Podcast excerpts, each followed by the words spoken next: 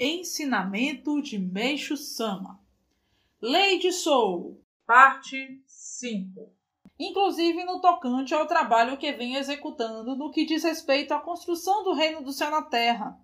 Mesmo que as pessoas se mostrem bastante surpresas com o que venham realizando, procuro sempre estar atento aos detalhes, buscando me lembrar permanentemente do fator ordem e também do sou. Acho que por isso é que tudo tem corrido muito bem andando rápido, já que minha intenção nunca foi retroceder em meus projetos.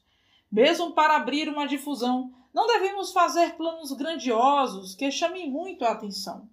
O melhor mesmo é executar cada coisa passo a passo, obedecendo a ordem e a prática do sou. Agindo-se assim, tudo transcorre naturalmente. Quando o objetivo único é ampliar para tornar algo grandioso, aí não se consegue obter resultados positivos. Entretanto, se por um lado não é boa a atitude de apenas pensar-se em fazer coisas grandes, por outro, também não se deve cair no extremo de diminuir muito aquilo que se tem em mente. Eu costumo dizer o seguinte para quem inicia uma atividade comercial: não pense no que você vai ganhar, Basta você pensar apenas em não ter prejuízos. Aí sim, não haverá erro. Não é bom ter em mente que se vai alcançar o sucesso em algum empreendimento. O certo mesmo é pensar em não malograr.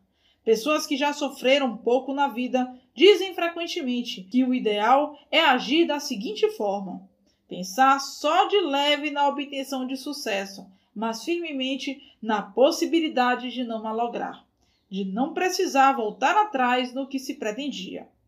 Tal modo de pensar não falha nunca. Até parece que isso não é nada. No entanto, esse é justamente o ponto fundamental da questão. Assim, é importante imaginarmos também a hipótese de termos prejuízos no caso de vir a ocorrer. Quando eu era jovem, procurava ganhar dinheiro e até cheguei a ter um comércio próprio. Mas, se naquela época eu pensasse do mesmo modo como penso hoje, acho que teria ganho muito mais. Porém, nesse período, não pretendia outra coisa senão ganhar dinheiro. Notem o caso do Japão na Segunda Guerra. A hipótese de uma derrota nunca foi pressentida. Pensou-se única e exclusivamente na certeza da vitória.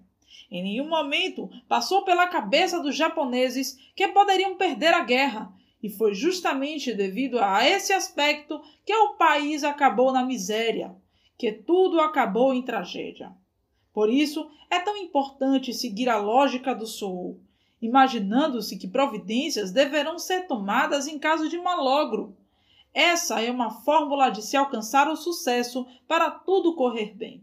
Por Meixo Sama, extraído do livro O Tempo Chegou.